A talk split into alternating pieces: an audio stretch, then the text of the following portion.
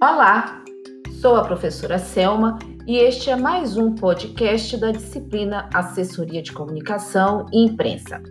Neste episódio, vamos dar continuidade à unidade 4 da nossa disciplina, falando sobre planejamento em assessoria de imprensa.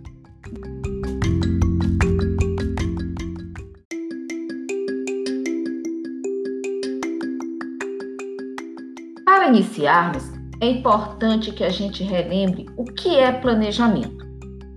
Segundo Correia, planejamento é uma ferramenta administrativa que possibilita perceber a realidade, avaliar os caminhos, construir um referencial futuro, o trâmite adequado e reavaliar todo o processo, sendo, portanto, o lado racional da ação.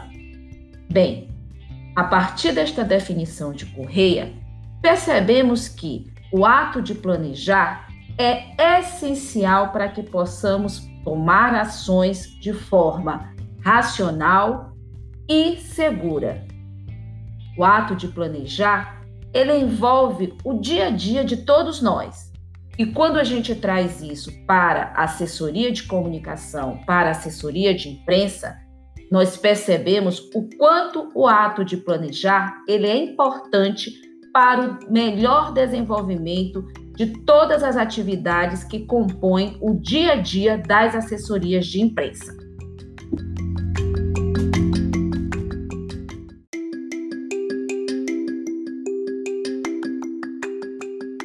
Didaticamente, podemos desenvolver o planejamento de assessoria de imprensa em seis fases. Evidentemente, isso pode ser alterado de acordo com as características do projeto em questão. E quais seriam essas fases?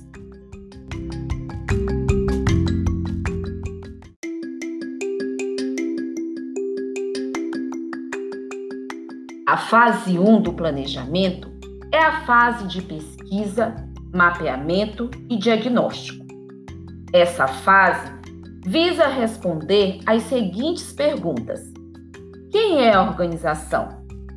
Como ela é vista atualmente? Como ela quer ser reconhecida?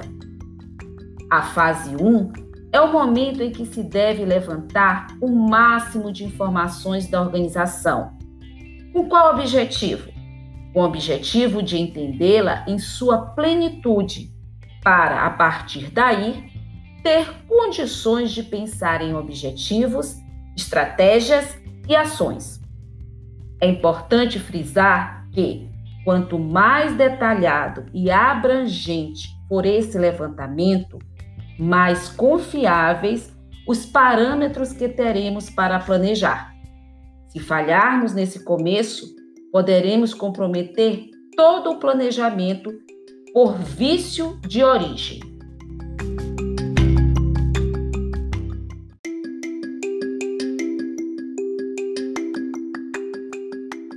Que devemos efetivamente conhecer nessa fase 1? Primeiro, precisamos conhecer a missão, a visão e os valores da organização. Segundo, precisamos conhecer o planejamento estratégico da organização, ou seja, como essa empresa busca se posicionar e quais são seus planos e metas futuras. Terceiro, Precisamos conhecer o setor de atuação dessa organização, identificar os seus principais concorrentes, o histórico desse setor e principalmente as tendências. Quarto, precisamos conhecer o ambiente setorial, os grupos de pressão e as regulações. Quinto, conhecer a comunicação, ou seja, como é feita a comunicação da organização com seus diversos públicos e quais as ferramentas utilizadas. Sexto, precisamos conhecer a comunicação da concorrência. Como tem se dado, tanto em termos de posicionamento como de ferramentas utilizadas. Sétimo, Precisamos conhecer a, como está a organização na mídia, ou seja, qual o histórico da relação organização-mídia e a repercussão dessa organização nesta mídia. Por último, precisamos conhecer a concorrência e temas relevantes da mídia, ou seja, qual é a repercussão e o posicionamento dos concorrentes na mídia, bem como a abordagem e as tendências dos principais temas de interesse da organização ou do projeto em questão.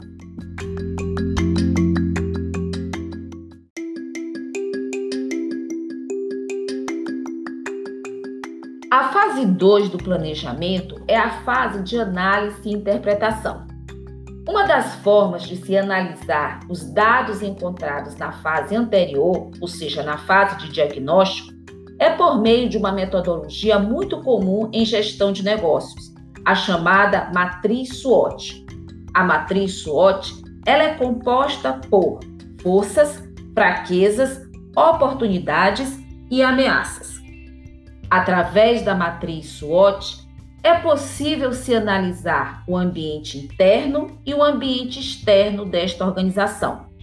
O ambiente interno é composto pelas, pelos pontos fortes e pontos fracos. Já o ambiente externo é composto pelas oportunidades e ameaças. E o que seriam os pontos fortes? São as situações positivas dentro da organização qual a importância de se identificar esses pontos fortes?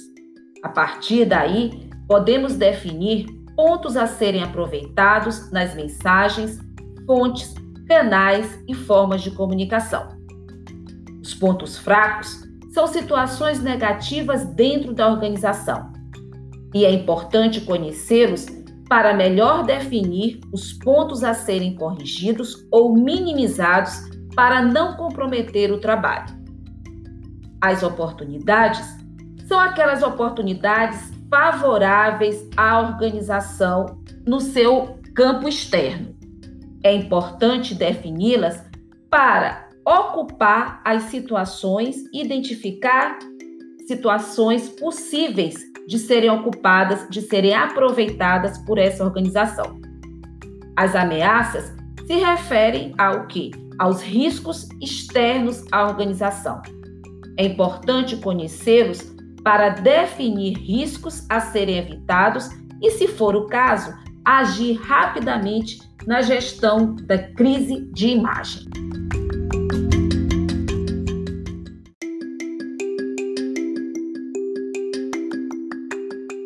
A terceira fase do planejamento é chamada de planejamento macro uma vez finalizado o diagnóstico, é possível definir um planejamento macro para as ações na mídia. Esse planejamento deve conter as mensagens-chave que serão utilizadas, os veículos, mídias e influenciadores estratégicos, bem como deve-se definir e fazer a preparação de porta-vozes. O que, seria mensagens-chave? Definir quais são as mensagens que vão contribuir para que a organização tenha o posicionamento que ela busque. Veículos, mídias e influenciadores estratégicos. É a identificação dos veículos, mídias e influenciadores digitais que têm coerência com o posicionamento e os objetivos buscados pela organização e com as quais esta organização deve estreitar relacionamento definição e preparação de porta-vozes. A preparação dos porta-vozes, ou seja, as pessoas que vão falar em nome da organização, tendo em vista que de nada adianta iniciar um trabalho de relacionamento com a mídia se os porta-vozes não estiverem preparados para conversar ou ser entrevistados pelos jornalistas.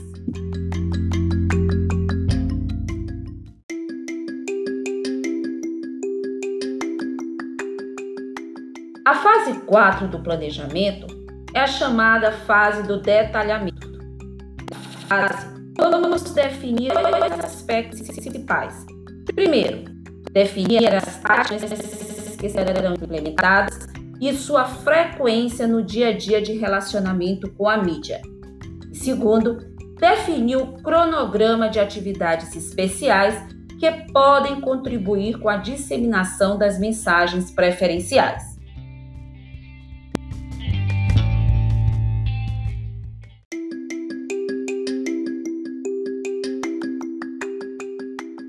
Aqui no planejamento é a fase de elaboração do cronograma geral. É a organização em ordem cronológica e de forma visual da realização de todas as atividades planejadas. O cronograma pode ter datas definidas ou fases de implantação com previsões gerais, dependendo da natureza das ações previstas. Esse cronograma deve ser periodicamente revisitado e ajustado de acordo com possíveis mudanças internas e externas que ocorrem durante o andamento do plano.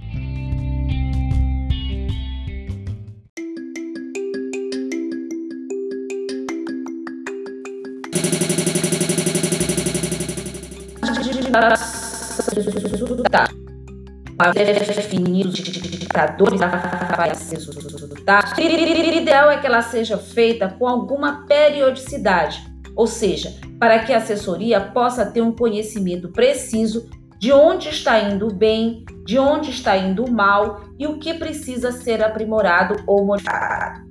A fase é fundamental para que você para que você consiga faz os ajustes necessários no, no planejamento.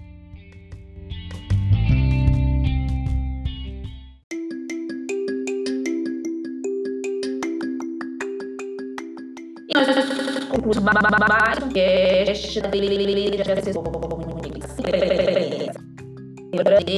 episódio sobre Espero que esse conteúdo seja útil para os seus estudos. Obrigada pela atenção e até mais!